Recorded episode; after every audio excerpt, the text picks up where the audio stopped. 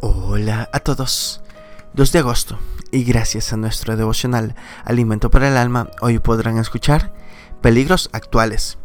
Lecturas sugeridas Juan capítulo 2 del verso 14 hasta el 16. Nos dice su verso 16, y no hagáis de la casa de mi padre casa de mercado. ¿Cómo se explica que el amoroso maestro de Galilea realizara un acto de violencia radical?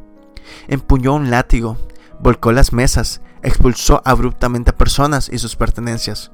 ¿Puedes imaginar la escena? Jesús se airó porque en el sitio más sagrado de Israel primaba una atmósfera de competencia, enriquecimiento y extorsión.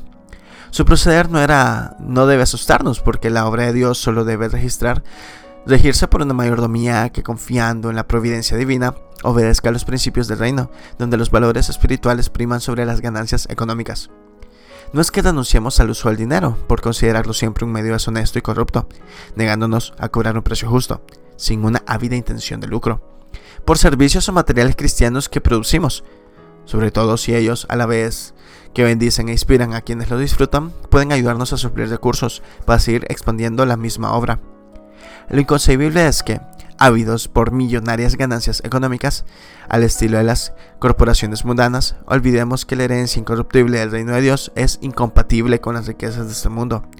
El propósito de las instituciones cristianas, si bien urgen de capital para su trabajo, no es convertirse en negocios altamente lucrativos, porque de ser así, poco a poco nos iremos apartando de nuestra verdadera misión.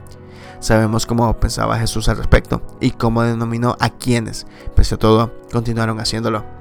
Evitemos ser como ellos y actuemos como Él. Dios continúa siendo el mismo.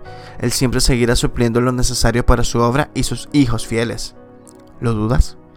Devocional escrito por Alberto González en Cuba. Obedezcamos a Dios y Él suplirá para su obra. Muchas gracias por escuchar.